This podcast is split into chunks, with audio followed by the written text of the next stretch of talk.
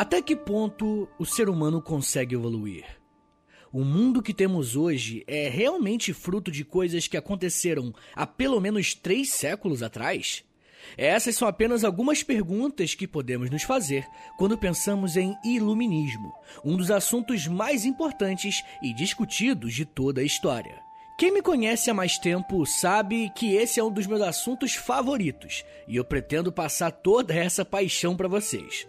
Mas falando sério, esse assunto que vamos trabalhar hoje é muito importante para entendermos o mundo que vivemos hoje em dia. Muitos acreditam que o iluminismo é uma espécie de divisor de águas quando pensamos na história. E o que vamos fazer aqui hoje é verificar se isso é realmente verdade ou não. E eu sei também que muitas pessoas que ouvem o História Meia Hora já saíram da escola há muito tempo. E esse episódio vai ser até bom também para você relembrar ou até conhecer coisas novas. Mas se você ainda é um estudante, ouve esse episódio ainda com mais atenção e com papel e caneta na mão, tá? Porque a minha intenção aqui hoje é fazer você ir bem nas suas provas e também se ligar em vestibulares e concursos, porque esse tema cai bastante. Mas se fôssemos resumir o que é iluminismo em apenas uma frase, poderíamos dizer que foi um movimento filosófico e cultural que surgiu a partir do século XVII, em que uma série de pensadores começaram a questionar os privilégios do rei, da nobreza e até da atuação da igreja em relação ao Estado. Em resumão, seria isso: o iluminismo é uma grande crítica ao antigo regime. Mas isso não nos ajuda a entender o que é de fato o iluminismo, né? Completamente. Porque em história, a nossa missão é investigar as causas para que determinado evento, seja ele político, cultural, filosófico ou econômico, passou a existir. O que eu quero dizer é que não podemos achar que as coisas acontecem no vácuo, tá ligado? Ninguém chegou um belo dia e falou: "Pô, hoje é um ótimo dia para acabar com o absolutismo". Não, em história não é bem assim que as coisas acontecem. Bem, mas agora que vocês entenderam isso, eu quero levar vocês para o mundo antes do iluminismo. Se você puder fechar os olhos agora, eu gostaria que você imaginasse o cenário que eu vou descrever para você. Mas como eu sei que eu tenho muito ouvinte que ouve o podcast enquanto dirige, isso não serve para você. Olho aberto na estrada, hein? Mas enfim, você está na Europa, no século XVI. Nesse período, existe um rei ou um imperador que é uma figura política muito poderosa. A maior parte do poder político está na mão desse monarca, e ele tem um certo controle sobre o seu parlamento e sobre a política econômica do seu estado. Esse tipo de governo é conhecido como um governo absolutista. Mas um rei não governa um país sozinho, né? Todo rei ou imperador tem a sua corte, que é composta por vários nobres. Esses nobres vivem próximos ao rei e constantemente fazem festas e bailes, sempre regados a muita comida, dança e alegria. É claro que eles ficariam felizes, porque um membro da nobreza, em geral, não precisava se preocupar tanto em como ele garantiria o seu sustento, uma vez que eles não precisavam trabalhar como os camponeses trabalhavam. Se você fosse um nobre na França, por exemplo, você estaria cansado de frequentar a Galeria dos Espelhos, no grandioso Palácio de Versalhes. Mas além do rei poderoso e de uma nobreza abastada e festeira, a sociedade europeia que eu tô te levando para viajar também tinha um grupo que era muito poderoso e rico. E eu tô falando da Igreja Católica. Mesmo com seus problemas com a divisão do cristianismo, a Igreja Católica se mantinha como uma das instituições mais poderosas e influentes da Europa, inclusive dando a bênção e garantindo que os reis pudessem governar com uma legitimidade. Em geral, quem sustentava esses grupos era o trabalho e os impostos dos servos e dos camponeses, que trabalhavam duro, pois eram a base dessa pirâmide social. Essa sociedade que eu descrevi para você é o que chamamos na história de antigo regime. Essa classificação, antigo regime, é algo que geralmente é aplicado a toda a Europa, pela forma que as monarquias governavam em seus países. É claro que em um lugar ou outro teremos algumas diferenças, mas de forma geral, aquele cenário que eu narrei para vocês vai ser meio que o paradigma da Europa. Vai ser o normal, tá ligado? Só que, aos poucos, vão acontecer algumas transformações no continente europeu que vão contribuir para que esse antigo regime passe a ser questionado e a dúvida seja levantada. Será mesmo que essa é a melhor forma de vivermos em sociedade? Uma primeira mudança que vamos observar na Europa vai ser um grande crescimento populacional e crescimento das cidades. Só para vocês terem uma noção, em 1500 o continente europeu tinha aproximadamente 81 milhões de pessoas, enquanto em 1700, 200 anos depois, esse número saltou para 115 milhões de pessoas. E quando a população cresce, as cidades também crescem. Olha só os dados que o professor Maximiliano Menz disse sobre isso, No século XVIII, Londres alcançou a cifra de 700 mil moradores, Paris 600 mil. E existiam dezenas de cidades com 100 mil habitantes. Já no noroeste da Europa, se consolidaram extensas zonas urbanizadas, como a província da Holanda, no interior dos Países Baixos, onde 60% da população vivia em cidades em 1622. Fecha aspas. Esse relato do professor Max é muito importante e não vai ser uma coincidência que os principais países que vão desenvolver ideias iluministas vão ser justamente a França, Reino Unido e Holanda. E é claro que não é porque existem cidades grandes que necessariamente vão surgir filósofos ali. Mas grandes metrópoles geralmente valorizam mais uma vida cultural e artística mais constante e permite também que trocas entre diferentes pessoas aconteçam. Eu não sei onde você mora, mas se você mora em um lugar afastado do centro ou afastado de uma capital, quantos cinemas e quantos museus tem na sua cidade? Compara esse número com a quantidade de museus, cinemas e salas de teatro que existem em grandes metrópoles como São Paulo, Rio de Janeiro, Salvador ou Belo Horizonte. E é por isso, gente, que o crescimento das cidades é muito importante para o que vai ser chamado de iluminismo.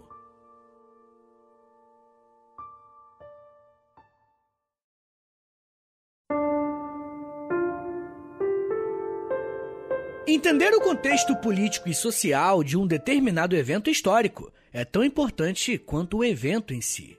Eu sou professor há muitos anos e eu sei que geralmente a molecada se preocupa mais em decorar as paradas só para colocar na prova, né, ou algo do tipo. Mas quando entendemos de forma um pouco mais abrangente como cada coisa aconteceu, isso nos ajuda até na memorização e a sacar do conteúdo de forma que não vamos esquecer mais. Durante muito tempo, o antigo regime foi a forma que muitas monarquias da Europa governavam. Mas, como estamos vendo, isso estava com seus dias contados. Além do crescimento populacional e das cidades, a Europa viveu um constante crescimento econômico, e isso pode ser visto pelo PIB da Europa de forma geral. É claro que um país ou outro, como Inglaterra e França, ajudam a puxar todos os outros para cima, mas com a explosão da Revolução Industrial, toda a Europa pôde vivenciar um pouco desse crescimento. E socialmente, essa prosperidade pode ser percebida pela população, que tinha agora uma chance mínima de ascensão social. No antigo regime, a sociedade era completamente estratificada, ou seja, se você fosse um camponês, você morreria um camponês. Mas com esse crescimento do PIB, principalmente a partir do século XVIII, alguns setores puderam se aventurar mais em ocupações não rurais, como artesãos, mercadores, lojistas e jornaleiros. Molecada, uma atenção aqui. Essa pequena oportunidade de avanço não quer dizer que o maluco agora podia pular de camponês para nobre para dançar com o rei no Palácio de Versalhes. Não é isso. É que pouco a pouco, esse crescimento econômico deu a oportunidade para que diferentes tipos de trabalhos surgissem. Para alguns pesquisadores do iluminismo, foram esses fatores combinados que contribuíram para existir uma crise da consciência europeia. Mas o que, que seria isso? Para esses historiadores, esse avanço social e econômico da Europa fez com que alguns pensadores começassem a olhar para as suas realidades e começassem a se perguntar: por que, que a gente se organiza assim? Por que, que uns têm mais do que os outros? E quando falamos em questionamento, não podemos deixar de falar de um dos pensadores mais importantes para aquilo que ficará conhecido como Iluminismo. Eu estou falando de um pensador chamado René Descartes. Descartes é um filósofo francês que viveu entre 1596 e 1650 e foi importante por inserir a dúvida como parte fundamental de qualquer pensamento racional. A ideia de Descartes era mais ou menos que determinada ideia só existe se ela puder ser provada. Para Descartes, todas as coisas deveriam ser colocadas à prova. E aí você pensa, né? Pô, Vitão, mas isso é óbvio, né? e aí que tá, né? Isso é óbvio hoje em dia, mas antigamente não era. Temos que lembrar que homens como Descartes viveram na sociedade do antigo regime, onde quem tinha o poder político e intelectual eram os reis e a igreja, respectivamente. Você não podia simplesmente colocar em dúvida publicamente algo que a igreja está falando que é verdade. Por isso que esses pensadores foram tão importantes, por isso que eles fizeram tanto barulho. E Descartes vai ser um dos mais importantes por afirmar que a razão é o ponto de partida para o conhecimento. Isso é lindo, rapaziada. A razão é o ponto de partida para o conhecimento. Eu até repeti mais lento para você entender o quanto isso é importante. E a razão verdadeira só pode ser acessada quando colocamos tudo em dúvida. Tudo precisa ser provado. Ele vai chegar a questionar a própria existência humana. Como você sabe que você existe de verdade? Descartes vai responder isso dizendo: penso, logo existo. Essa forma de Descartes de pensar e escrever vai ficar conhecido como método cartesiano, ou seja, vai ser um modo de se fazer pesquisas e análises filosóficas. E é por esse motivo que historiadores como Jonathan Israel afirmam que a influência de Descartes para o iluminismo é gigantesca, porque ajudou a gerar essa crise da consciência europeia. Olha só o que ele falou, abre aspas. A crise da mente, da consciência europeia, denota a convulsão intelectual sem precedentes que começou em meados do século XVII, com o surgimento do cartesianismo e a subsequente divulgação da filosofia mecânica, uma inovação que prenunciava o iluminismo em si nos últimos anos do século. Fecha aspas. Israel é um dos autores mais importantes quando o assunto é iluminismo. E o que ele está dizendo aqui é que o método de Descartes foi um dos mais importantes para todo o avanço filosófico e científico que veio depois dele. Mas Descartes não foi o único a usar as suas ideias para impactar a Europa. Quando pensamos em iluminismo, não podemos deixar de falar do filósofo inglês chamado John Locke. Locke nasceu na Inglaterra e viveu entre 1632 a 1704. E mesmo sendo inglês, sabe o que ele tem em comum com Descartes? Tanto Locke quanto Descartes desenvolveram as suas ideias e escreveram seus livros na Holanda. No caso de Locke, ele precisou ir para os Países Baixos porque estava fugindo do rei absolutista Carlos I, aquele que perdeu a cabeça nas revoluções inglesas. Como vocês devem lembrar, a Inglaterra foi um país que viveu intensas disputas políticas motivadas por causas religiosas, e quando Locke chegou na Holanda, viu um país aberto à convivência pacífica de religiões diferentes. Estar em um lugar como esse foi crucial para que Locke escrevesse livros e artigos defendendo a liberdade. Locke, até hoje, é considerado o pai do liberalismo. E ele tem esse título porque Locke defendeu alguns pontos que devem basear qualquer sociedade saudável, pelo menos segundo ele. A primeira coisa que você deve saber sobre Locke é que ele defendia a ideia de direito natural. Para o filósofo inglês, todo ser humano tem direito à vida, tem direito à liberdade e tem direito à propriedade privada. Presta atenção, isso são direitos naturais para John Locke. Mas, além disso, o Locke também defendia que deveria existir uma igualdade jurídica entre os cidadãos, inclusive os membros da nobreza e o próprio rei. Locke vai ser um dos primeiros a afirmar que o poder político vem do povo e, por isso, os desejos políticos do povo deveriam ser respeitados. Vocês conseguem perceber como que as ideias do Descartes e do Locke batem diretamente em pontos que no antigo regime eram coisas consideradas naturais? Bem, o método de pensar de Descartes confrontou também a igreja, porque colocou em dúvida a autoridade moral e civil dessa instituição enquanto os questionamentos de Locke estavam mais voltados para uma limitação do poder do rei e do seu absolutismo. Dessa forma, Descartes e Locke vão servir como uma base para o desenvolvimento de diversos outros pensadores, que também vão dar continuidade para as ideias do movimento iluminista. Eu ainda quero apresentar mais filósofos para vocês e mostrar como que os reis reagiram a todas essas ideias que estavam pipocando pela Europa. Mas me dá um minutinho aí, tá, gente? Que daqui a pouco a gente volta e eu falo um pouco mais sobre o obscurantismo, perseguição, mulheres, vacina e folhetim. Segura aí, que é um minutinho só.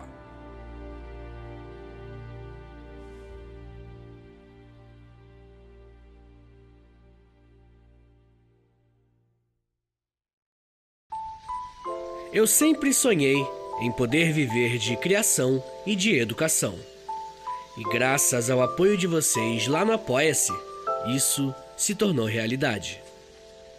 Entre em apoia.se barra História em Meia Hora, que com 10, 20 ou 30 reais por mês, você não só contribui para esse trabalho continuar acontecendo, como também recebe recompensas exclusivas para os apoiadores. Com 10, você tem acesso a um podcast semanal exclusivo. Eu me aprofundo em um tema de um dos episódios da semana e envio diretamente para o seu e-mail através do Apoia-se. Já tem mais de 70 episódios por lá e você vai receber acesso a todos eles. Além do podcast exclusivo, com 20 reais, você também recebe acesso ao nosso Clube do Livro. Todo mês nós lemos um livro sobre história e conversamos no grupo do Telegram. E depois de 30 dias, fazemos uma call no Zoom para compartilharmos as nossas impressões.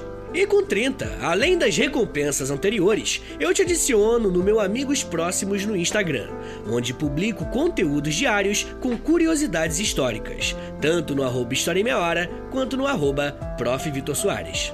E se você tiver alguma dúvida sobre o apoio, é só entrar em contato comigo pelo e-mail historiaemmeiahora.gmail.com apoia.se barra História em Meia Hora. É apoia.se barra História em Meia Hora. Valeu, gente!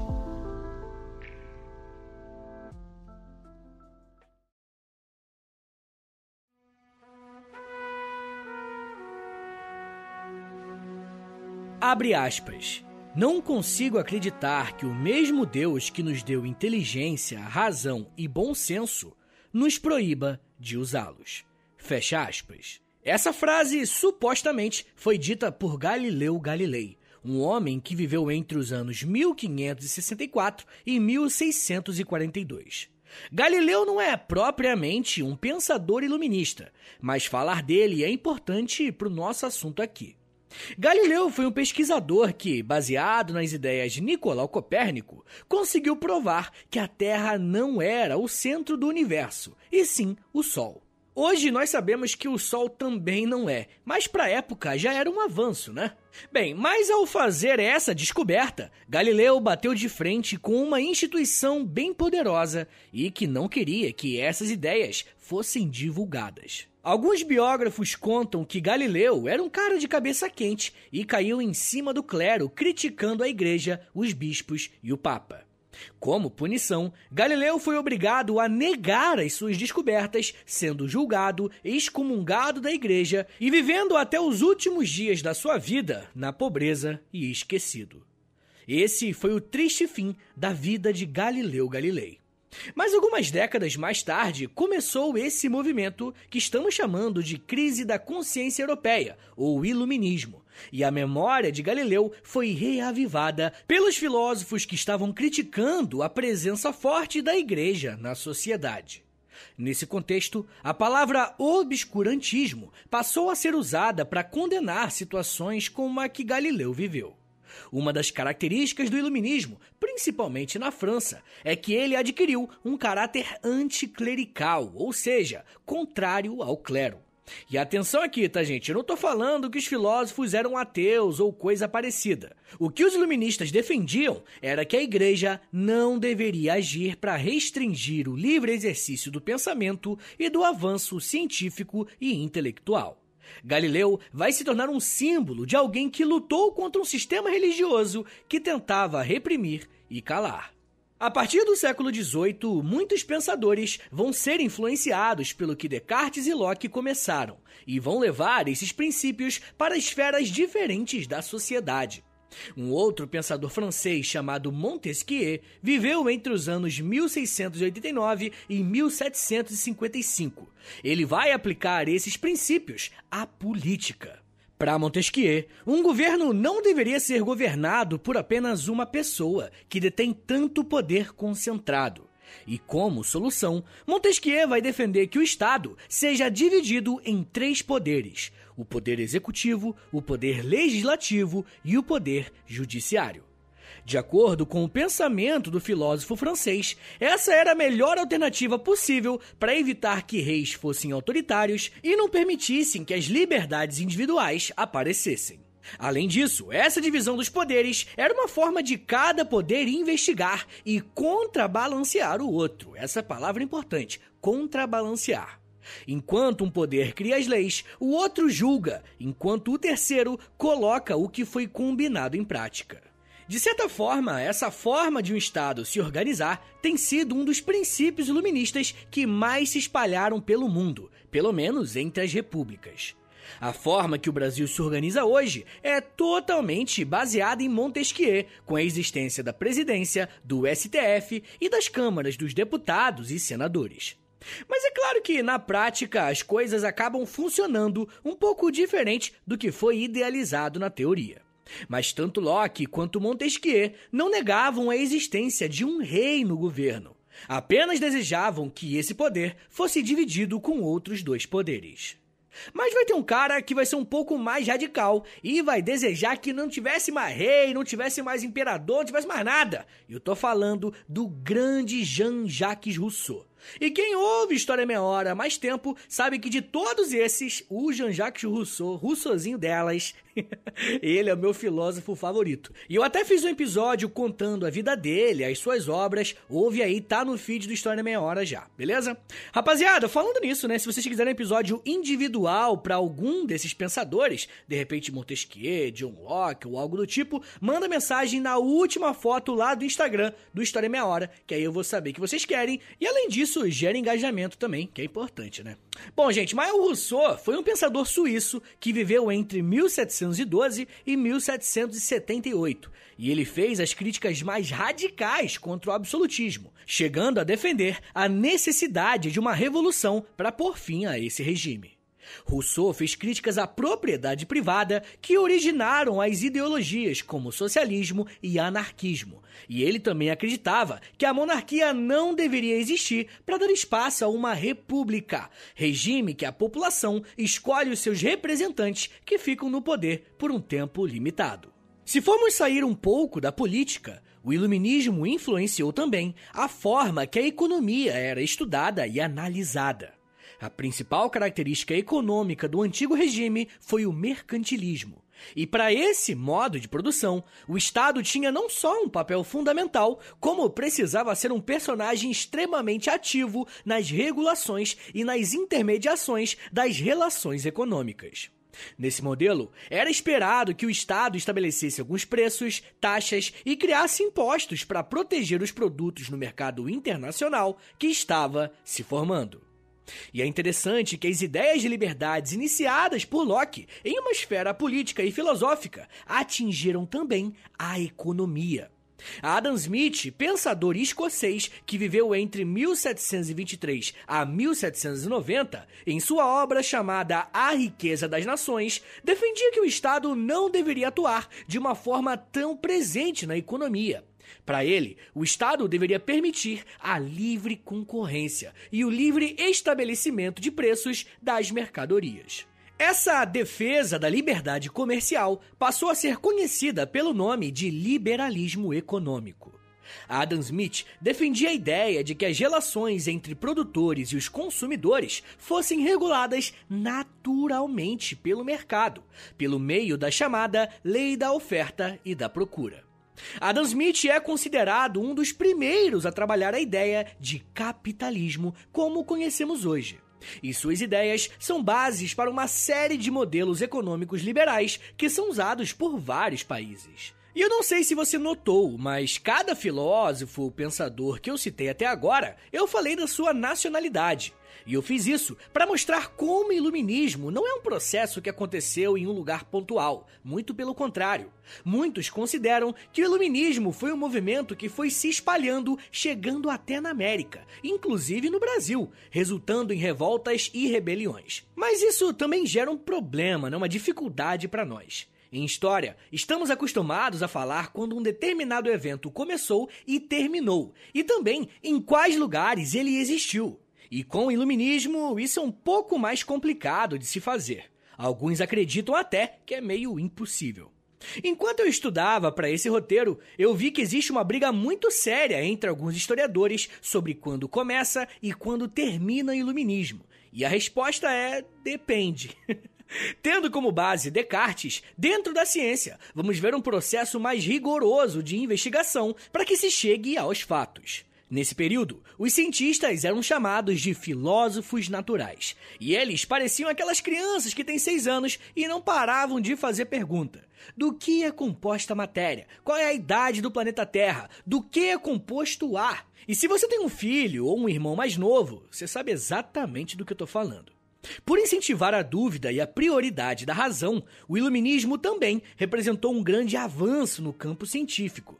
E eu iniciei esse bloco citando Galileu Galilei, e foi através das suas descobertas que outros pensadores e cientistas puderam dar prosseguimento nas suas pesquisas. Cientistas como Isaac Newton, que viveu entre 1643 e 1727, aproveitaram esse momento de incentivo à pesquisa para se tornar um dos primeiros pesquisadores a desbravar as leis da física. Newton defendia a importância do cientista lançar hipóteses, só que essas hipóteses precisavam ser testadas matematicamente e verificadas na prática para serem consideradas verdadeiras. Você percebeu como que o Descartes e o método cartesiano influenciou o que veio depois? Além de Newton, podemos pensar também em Antônio Lavoisier, considerado o pai da química moderna e um dos cientistas que fizeram parte dessa revolução científica. Uma coisa legal que nos últimos anos tem crescido é entender como as mulheres também se inseriram no iluminismo. E eu posso garantir para vocês que elas foram personagens centrais para que todo esse avanço acontecesse, mesmo que elas sejam apagadas de propósito ou não, né, da história. Uma mulher muito importante nesse período foi a condessa Mary Wortley Montagu, cientista inglesa que viveu entre 1689 a 1762. Mary foi uma das primeiras a desenvolver uma técnica de inocular o vírus da varíola para a gente poder combatê-lo. Anos mais tarde, essa técnica da Mary foi usada no desenvolvimento das vacinas. Então, se você é vacinado, e eu tenho certeza que nesse podcast todo mundo aqui é vacinado, pelo amor de Deus, agradeça a Dona Mary. Rapaziada, o avanço científico fruto do iluminismo foi tão grande que todos esses pensadores acreditaram estar vivendo no ápice da capacidade humana de criação e invenção. Por isso, eles acreditaram que todos esses conhecimentos não poderiam ser perdidos. Eles precisavam encontrar alguma forma de armazenar e catalogar todas essas descobertas, espalhadas inclusive por diversos campos da sociedade. Nesse sentido, os iluministas vão criar as primeiras enciclopédias. A ideia era que o ser humano tinha se desenvolvido tanto que agora esse conhecimento tinha que ser compartilhado e registrado. Vai surgir o então movimento enciclopedista. Hoje em dia, a gente acha a enciclopédia algo ultrapassado, né? Mas saiba que essa foi uma criação iluminista do século XVIII, para garantir que a humanidade não perdesse tantos anos de avanços e de descobertas. Como vocês podem imaginar, os reis e imperadores, que eram os caras que mais apanhavam desses pensadores, precisaram se readequar de alguma forma, porque existiu o risco dessas ideias crescerem tanto a ponto de acontecer uma revolução. E foi mais ou menos isso que aconteceu na França no final do século. Mas antes disso, alguns reis até tentaram se adequar a essas propostas iluministas. Um filósofo que foi muito importante para que isso acontecesse foi Voltaire, que era francês e viveu entre os anos 1694 e 1778. O nosso querido Voltaire era um monarquista, e para ele o problema é que todo esse poder do rei deveria desenvolver a sua nação socialmente e culturalmente. Os reis logo colaram no Voltaire e o usaram como uma espécie de conselheiro para evitar algum tipo de revolta. Os reis que aderiram a alguns pontos do iluminismo ficaram conhecidos como déspotas esclarecidos, e esse tipo de pensamento é chamado de despotismo esclarecido, e vai crescer como uma reação aos princípios iluministas. Conseguindo se adequar ou não, o Iluminismo foi um movimento que chegou com muita força na Europa e transformou o mundo. A partir dele, não só descobertas foram feitas, como a política mundial mudou com revoluções e processos de independência acontecendo por todos os lados. Iluminismo é um incentivo a uma postura racional que desconsidera as emoções e coloca os fatos à frente de tudo, tentando apenas encontrar a verdade.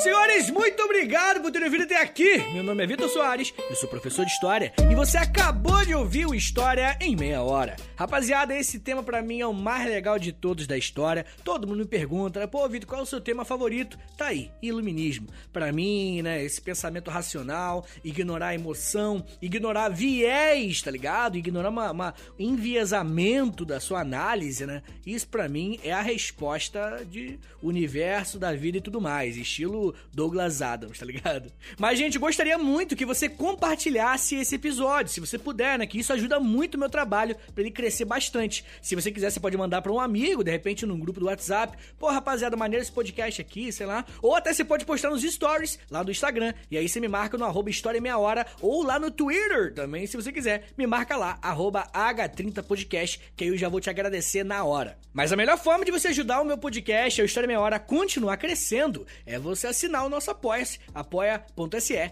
barra História em Meia Hora, que aí você tem acesso a conteúdo exclusivo, Clube do Livro, enfim, cara, entra lá, vai no apoia-se, que você vai ver tudo bonitinho como é que funciona, beleza? Mas se você quiser me dar uma ajuda isolada, né, você quer, pô, quer só dar uma moralzinha esse mês, que eu não quero criar compromisso com apoia de boa, você pode me dar moral lá no Pix, tá bom? É história em meia hora, arroba gmail.com, é o meu e-mail, né, a chave Pix, mas é o e-mail que eu uso também para contato, trocar ideia com a rapaziada, beleza? Ah, gente, uma coisa que eu sempre esqueço de pedir, dá cinco estrelinhas aí pra nós, pelo amor de Deus. O podcast ele tá bem avaliado, tá ligado? Mas, pô, tem podcast que é menor do que nós, mas tem mais avaliação, pô, é vacilo qual é? Dá essa moralzinha aí. Clica no, no, no, sininho do Spotify que eu tô falando, né? Clica em seguir também, por favor. Esses números ajudam muito pro algoritmo do Spotify ou da outra plataforma que você estiver usando para ouvir. Ele indica mais a galera. Clica em seguir, assinar, enfim. Cada plataforma tem um verbo, né? Mas é isso, gente. É, me siga nas redes sociais. É arroba no Twitter e no Instagram também, beleza? É isso, gente. Muito obrigado. Um beijo. Até semana que vem. E valeu!